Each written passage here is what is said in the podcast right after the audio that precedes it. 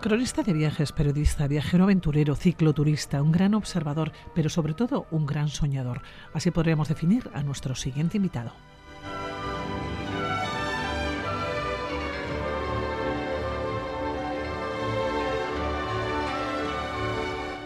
Vitoriano con alma viajera, ya que nunca le ha costado mucho tiempo hacer la mochila o hacer la moleta. Ha vivido en Holanda, en Argentina, en India, en México, ha recorrido el mundo con la mirada muy abierta y ha dejado muestra de ello en sus crónicas y en sus libros.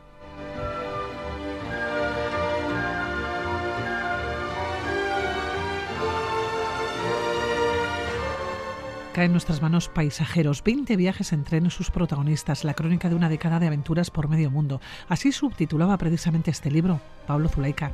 Pablo, ¿cómo estás? Muy buenas. ¿Qué, tal, Pilar? Oye, tus sueños con el ferrocarril vienen de lejos, ¿no? Sí, desde niño. ir al colegio a Veracruz por debajo de las vías todos los días, eh, las maquetas de tren que tenía nuestro padre y bueno, y el hacer fotos en la estación, poner monedas en la vía para que las aplanara el tren, cosas que cualquiera que ha vivido cerca de las vías se, se puede sentir reconocido. Oye, eh, Pablo, ¿en cuántos trenes te has podido montar? Y casi has podido hasta llegar a vivir. Uf, nunca lo había pensado. Unos cuantos serán, ¿eh? Muchos. dos, tres ¿eh? ceros, por ahí andarán. Para que se hagan una idea, ¿no? ¿Y casi vivir en ellos? Porque mira que has dormido, has comido, has hecho de todo en los trenes. Sí. Me ha tocado ir arriba, me ha ir delante, detrás. sí, bueno, hay trenes que se prestan más que otros, ¿no? Hay países con... Eh, a veces se habla aquí de un poco de exceso de reglamentación, ¿no? Parece mentira y qué bien que haya reglas y, tanta seguridad, pero, por ejemplo, hay retrasos de trenes que están por, por sistemas de, de seguridad excesivos reconocidos por, por el gremio, ¿no? Entonces eh, hay veces que cuando te encuentras a alguien que trabaja en el medio, un factor, un jefe de circulación, alguien un poco más receptivo que te enseña, ven, pasa aquí, te enseño este lugar que normalmente no hay fácil acceso, tal, es, es impagable y es una puertita a otras vidas. A ver, Pablo, has dicho, he vivido casi, oído, casi encima. Sí, en India. ¿Dónde? En India tocó. Y de verdad que no quería frivolizar con la idea de a ver qué tal se va encima, ¿no? Porque en países como en México sabrás que eso significa que no hay otro modo menos malo de emigrar es horrible también, ese modo de tener que desplazarse encima de los trenes de carga, pero en India realmente es que hubo un tren, no sucede tan a menudo ya, pero hubo un tren en el que de verdad la gente iba enlatada, enlatada, enlatada, con un calor atroz, muy cerca de Taj Mahal, pero digamos en la parte trasera, en la parte atrás de, de ese estado, de Madhya Pradesh y no, pues tuve que ir arriba viendo lo que hacían los demás y bueno, rama abajo, puente abajo. Iba muy lento, ¿eh? lo tengo que decir, muy lento y los locales lo hacían y ahí donde, donde fueres, ya sabes. Haz lo que vieres. Pero claro, uno va tumbado ¿O boca abajo cuando va encima o va eh, sentado? dio tiempo a ir tumbado, cosa que abajo la gente iba enlatada, literal. Yo me acuerdo siempre de un niño pequeño que iba dormido de pie, incrustado entre los demás pasajeros, entre las piernas de los otros, a ese nivel. Y arriba había un poquito más de espacio. Yo recuerdo que hasta fui tumbado un rato. Sí, sí. Bueno, este libro, Paisajeros, es un libro que te está dando yo creo que muchas alegrías, ¿no? En el que cuentas estos 20 viajes en tren, en sus protagonistas es un libro en el que te acercabas. No sé si la excusa era el tren o el tren, el viaje en tren ya era un destino en sí mismo. Sí, es un medio y es un fin, porque bueno, yo cuando voy a un país que no conozco suelo mirar si hay alguna línea no pintoresca, no turística, ni mucho menos, al revés, una línea simplemente de usuarios cotidianos que me pueda tratar de enseñar cómo se se vertebra, siempre uso este verbo, pero cómo se aglutina en torno al tren, cómo, cómo fluye la vida en torno a unas vías, que a veces sí nos habla mucho de cómo se concibió un, país, un territorio. ¿no? Oye, en este libro, por cierto, comenzaste en Guatemala. Sí, eh, es un país que ahora mismo no tiene trenes operativos, pero claro, tiene todo un, una o un par de generaciones de ferroviarios en dique seco que están algunos de ellos contando historias y cuidando el Museo Nacional del Ferrocarril en Ciudad de Guatemala, Plaza Barrios, y con unas historias que no hace falta más que tirar del hilo y seguramente con mucho gusto las cuentan. Oye, ¿con cuántas historias te has sorprendido? Historias de trenes o alrededor del mundo del tren. Muchas. son historias de vida, ¿eh? Sí, absolutamente. Y nada que ver a veces la de una familia ferroviaria o la de un usuario cotidiano o la de pues un viajero que va por ahí y tiene una mirada que completa la de los locales. Eh, cada punto de vista enriquece mucho y al final el tren las aglutina, esas historias. Oye, yo leía, eh, Pablo, cuando hablabas precisamente de ese libro, que te fascina un recorrido por Irán, por la Patagonia y el Transiberiano. ¿Qué tienen estos tres lugares o, sobre, o estos tres trenes para que de alguna manera mm, seguramente volverías a hacerlo. Sí, la Patagonia es un estado de ánimo. Es llana, es un poco como la estepa rusa, no es un paisaje muy animado, es plano mayormente por donde va la vía, por lo menos. Sur de América. Sí, pero te sume, son esos viajes largos, cuando has dicho lo de vivir en un tren, el transiberiano es más largo que el patagónico, pero dan, dan para... Quien no lo lleve bien puede llegar a aburrirse, y para mí es muy difícil eso, también a veces, ¿eh? pequeños ratos, pero entre libros, conversación y tal vez un poco de música y, bueno, lecturas sobre el terreno. A mí me gusta mucho leer a autores locales cuando viajo, más allá de guías. Y es una suma perfecta. Y el, el mecer del, de los rieles y los vagones viejos, ¿no? Eh, suma todo. Transiberiano. Tiene como cierto toque, no sé si nostálgico o romántico. Hmm. Tal vez te lo había contado Miguel, mi hermano, porque compartí con él el viaje. Y es espectacular, pero espectacular por eso, porque también te suma en un estado de, bueno, una inmersión hacia adentro de ti y, no, no, es así un viaje de fuegos artificiales ni de lujo como cree mucha gente. Es una línea que se llama ferrocarril transiberiano, no es un tren. Son todos los trenes que tú quieras tomar que sumen ese recorrido. ¿no? Idealmente te bajas al amanecer en las ciudades, las ves y tomas trenes que te hagan eh, avanzar durante la noche siguiente. Pero atraviesas eh, prácticamente todo, todo Asia, ¿no? Sí, depende. Si vas hasta Vladivostok, 9.700 kilómetros creo que son. ¿eh? Si te desvías en Ulan Ude hacia Mongolia, son 7.000 y algo. Y luego hay otro que se llama Transmanchuriano, que ese no, es el del que menos referencias tengo, que también bueno, para la siguiente, Pablo. Bueno, a ver, qué tal. y ya nos queda uno, el, recorrido por Irán. Irán. ¿Qué tiene Irán? Irán tiene que, bueno, pues no, no es tan conocido precisamente. Se abrió una ventanita de tiempo medianamente pacífico hace cinco o seis años que estuve yo. Y es que hay momentos que hay que aprovechar. Ya ves que, pues, que nos lo diga cualquiera que pudo visitar Palmira, ¿no? no en Siria no fue mi caso. O, lugares que de repente entran en una guerra, eh, se nos van del mapa, se ponen del otro lado del, del nuevo telón de acero, el que toque en el momento, y ahí se queda, ¿no? Hasta que se vuelvan a abrir un poco. Pues Irán, me dicen que se ha endurecido un poquito, que son más vigilantes a la hora de quién está recorriendo, quién viene a qué viene, pues por el contexto actual, pero, pero vamos, yo sé de gente que acaba de ir hace unos meses y, y también viene, es muy visitable y son tremendamente acogedores y por hostil que nos parezca un régimen u otro, que es verdad, hay que ir con una visión crítica, por supuestísimo. Yo el primero que tengo testimonios en primera persona de amigos de allá que cuentan cosas horrendas. Pero bueno, eh, nadie quiere renunciar al turismo, ni el ni el ogro de los ogros. Entonces, eh, están, son países receptivos al que viene. Entonces, si uno va un poco tratando de no adular. el dinero es el dinero. efectivamente. Y la economía. Sí. Y bueno, el Transiraní es un ferrocarril que tiene mucha historia. No es muy conocido, pero es una obra de ingeniería como otras enormes. El, sobre todo el, el tramo que, implicó atravesar los montes Zagros, que aunque tú estés asándote en el desierto, en las cimas sigue habiendo nieve a veces. Y sobre todo que se construyó en el periodo de entreguerras, en los años 30, e interesaba mucho a las potencias del momento, al Imperio Británico, ¿no? Y a, bueno, a, lo que había sido el Imperio Británico, tenía sus intereses en Asia y, y, y, Rusia. Entonces ambos querían mover tropas, mover el petróleo que acababa de descubrirse en 1908 en el Golfo, y al final le dejan al Shah hacerlo, costearlo eh, a base de donaciones y en cuanto lo hicieron, se lo quitaron. Mira, lo has pagado tú, te lo quitamos, no se salió gratis. Entonces está muy incrustado en la historia que creo que es necesaria para entender el Irán actual, cuando llegan los Shahs y, bueno, tiempo antes de la revolución, pero también ahí empieza la, el Irán moderno. ¿no? Decíamos que son historias de vida que te has encontrado muchas, que te han contado muchas porque tú has ido a buscarlas, tú tienes esa mirada viajera. Y estamos hablando del Asia Central y Occidental porque precisamente este va a ser el tema, ¿no? que mañana, mañana lunes nos encontramos en una charla, en una conferencia que vas a dar. Eh, esas historias, yo no sé si con alguna de ellas, hablando de Asia Central y Occidental, con alguna de ellas te quedarías. No sé si porque te ha llegado más al alma, porque te ha tocado más o porque se ha juntado un poco con tus sueños. Sí, en este caso la de Safia Irani, una maestra de Corán, tapada hasta arriba, te podrás imaginar, pero que hablaba inglés. Poquito, se lo había olvidado. Pero lo poquito que recordaba, lo. Bueno, decías, ostras, que. ¿Qué habrá detrás de esta vida? ¿no? Bueno, eh, yo la conocí a ella por medio de, de un chico de allá que me esperó con cámaras al hombro, recibiéndome. En teoría, yo iba a dormir en su casa por esta red Couchsurfing, que ya funciona un poquito menos, pero era una especie de Airbnb gratuito, intercambio viajero, digamos Y tuve la gran suerte que él era fotoperiodista, iba documentando los cambios en Abadán, su ciudad, su ciudad de, de olor pestilente, porque el centro de Abadán es una refinería y su petroquímica asociada. De eso nació, por eso nació, en mitad del desierto, porque se descubrió petróleo. Es donde se nacionalizó la industria, la refinería y bueno, todo el lío. Vamos, donde Irán se convirtió en el malo para Occidente, ¿no? Defendiendo su petróleo y bueno, haciendo cosas que todos haríamos, yo creo.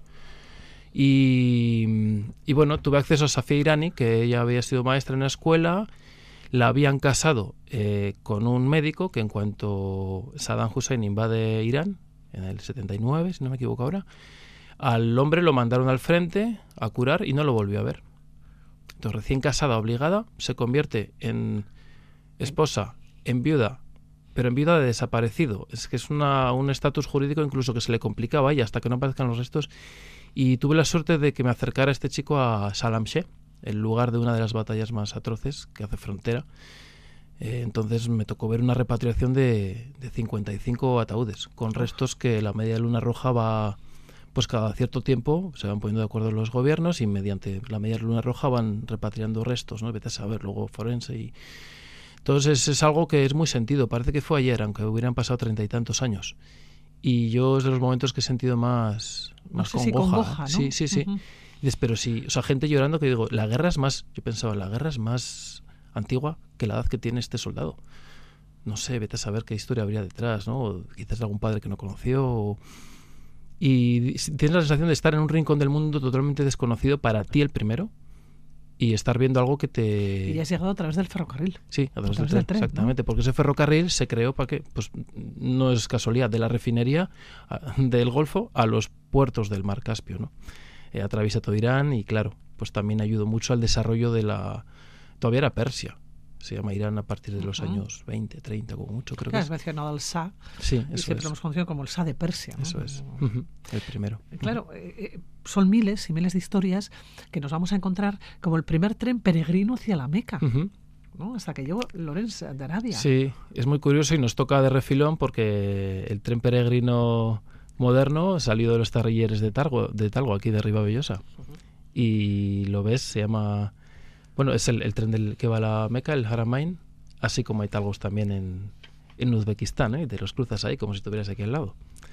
Y, ¿Qué y piensas? Bueno, Oye, ¿estás en Uzbekistán? O sea, en la otra punda del mundo de repente ves el tren o ves los vagones y ves talgo. Pues es maravillosa. curioso y bueno, te alegras de... Yo creo que es un sector al que yo de los con he tenido poco contacto con los fabricantes de aquí, pero creo que son industrias que con un poco de perspectiva son, son impresionantes, ¿no? No, eso, no hace falta. Es como si estás en Moscú o en Asunción, en Paraguay, y te cuentas una bici Orbea, cosa que me ha pasado las dos veces, ¿no? Pero si las hacen aquí al lado, en Mayavia, ¿no? BHs, en México, ¿no? Dices, ostras, mira. Y bueno, para mí son invitaciones a, ver, a hurgar a ver qué hay detrás, ¿no? Y el Haramain es el tren peregrino que lleva a la Meca a, los, a muy alta velocidad ahora a los peregrinos, pero es que en 1908 Lawrence de Arabia reventó puentes y túneles eh, en el contexto de la primera... No, en 1908 se había estrenado. Llega la Primera Guerra Mundial y lo mandan sabotear. 14, sí. En el 14 exactamente, le mandan sabotear, sabotea la línea que ya estaba abierta como primer tren de los peregrinos, o sea, el de Damasco a la Meca, que se había quedado en Medina porque, ¿por qué? Pues por lo que pasa siempre, porque había un sistema de carruajes de la Meca, de Medina a la Meca, el, el gobernante de turno era el, digamos, el que tenía la sartén por el mango del transporte y no le interesó que llegara hasta la Meca. Pero prácticamente fue una precuela del tren peregrino actual. ¿Te montaste? En un tramo, porque está cerrado al tráfico. Pero tuve la gran suerte de que me invitaron a un grupo de periodistas mexicanos y estadounidenses. Fuimos y era como dentro del viaje el, la parte que menos apetecía a nadie y yo como un crío con zapatos nuevos. ¿no? De repente ver una, un, un, elefante negro por la vía que iba echando un humo horrible, que claro, con perspectiva dices, joder, qué tela, ¿no? Pero bueno, yo decía, ¿qué es esto? Es un trozo de, de un tren centenario uh -huh. que está que se descarrila solo y con unos tumbos que te imaginarás. 30 kilómetros eh, por la periferia de Amán, con los niños volando cometas y tirando piedras a los occidentales que van en el tren, todo eso junto. y vamos a hablar de otro tren, el tren a Samarcanda. Ajá. Claro, cúpulas, bazares, hidrocarburos en la nueva ruta de, de la seda, ¿no? Ajá. ¿Cómo, ¿Cómo te montas en ese tren y cómo llega hasta Samarcanda, que cuando pensamos en estas ciudades y en estos lugares, hablamos de la ruta de la seda, pero es como, como el país eh, de las mil y una noches, ¿no? O sea, son esas imágenes, eso es lo que siempre pensamos. Es algo abstracto y que casi siempre nos habla del pasado, pero pues está la ciudad está vigente, parece que está gobernada por Tamerlán, el eh, su gran emperador, eh, bueno, que debía hacer cosas atroces y está ahí todavía como si fuera el, bueno, su identidad, ¿no? La identidad uzbeca va un poco en torno a un pasado que tuvo de, esplendor, porque podemos pensar que no sabemos nada, nada de, Uzbekistán, pero el nombre de un ciclista, Abdul Yaparo, que no son algunos de hace tiempo, pero... Pero bueno, Samarcanda sobre todo y también Bujara y Jiva, las tres joyas de la corona en la ruta de la seda están en tierra uzbeca y ahí es donde circula la Afrosiab, que es esta rama de talgo. Pero yo no tomé ese eh, por precio y porque me interesaba más el tren de los locales. Efectivamente acaba de ir un amigo hace un mes, fue entre turistas en el Afrosiab, fue de maravilla y volvió porque no había sitio en el tren cotidiano, que tarda el doble o no sé cuánto más. Y bueno, pues va viendo cómo se mueve la gente local. Y a bordo de los trenes tradicionales uzbecos pasa una cosa que para mí fue hermosísima, son ciudades donde el bazar tiene un lugar importantísimo. El bazar. El bazar es donde se mueve todo. Pero bazar es donde, bueno, a veces son contenedores de camión bajados y les han abierto con soplete una puerta y unas ventanas y ahí vende la gente dentro, ¿no? Son bazares móviles, cada uno como puede. A veces están más establecidos, son un poco a la soviética, tienen su, como su circo, su circo, su bazar, ¿no?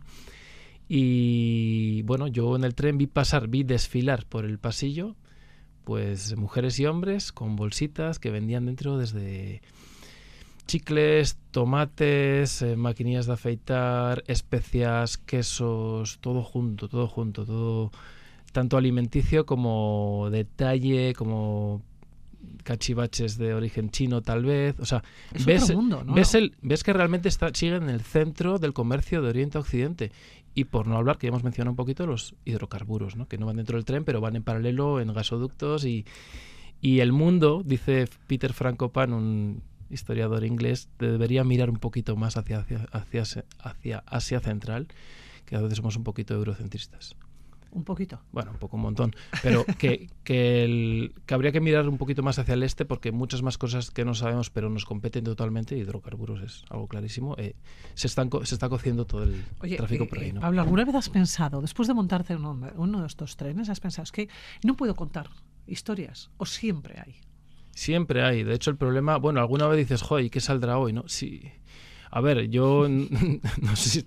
Yo tengo un lado tímido, aunque bueno, trato precisamente de que no me gane y, y buscar siempre conversación con el de al lado. Cuando siento que no hay que igual lo que ha pasado hoy, este tren es muy monótono, nada se estropea, porque funciona tan bien, incluso. nada se estropea. sí, casi siempre falla algo. Pero no, si no, siempre hay alguien al lado con una historia y con ganas de contar, casi siempre.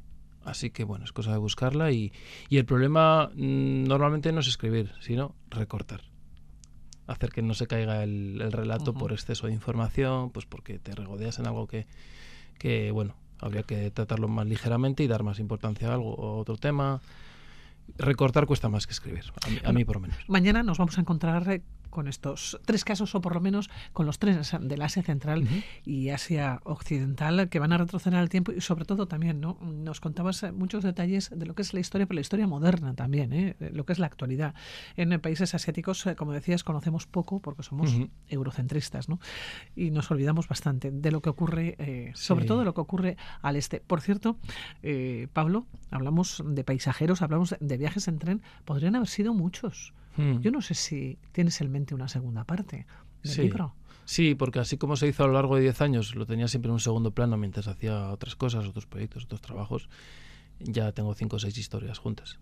No sé si volverán a ser 20, pero ya hay unas cuantas y consiste en darle tiempo. El tiempo es la palabra clave en todo esto, no apresurarte y publicar mañana, sino que vaya madurando cada historia y bueno, luego con el tiempo también con varias sobre la mesa, pues puedes buscar un poco más el hilo conductor, el tono que se parezca, que no sea tan diverso entre sí, ¿no?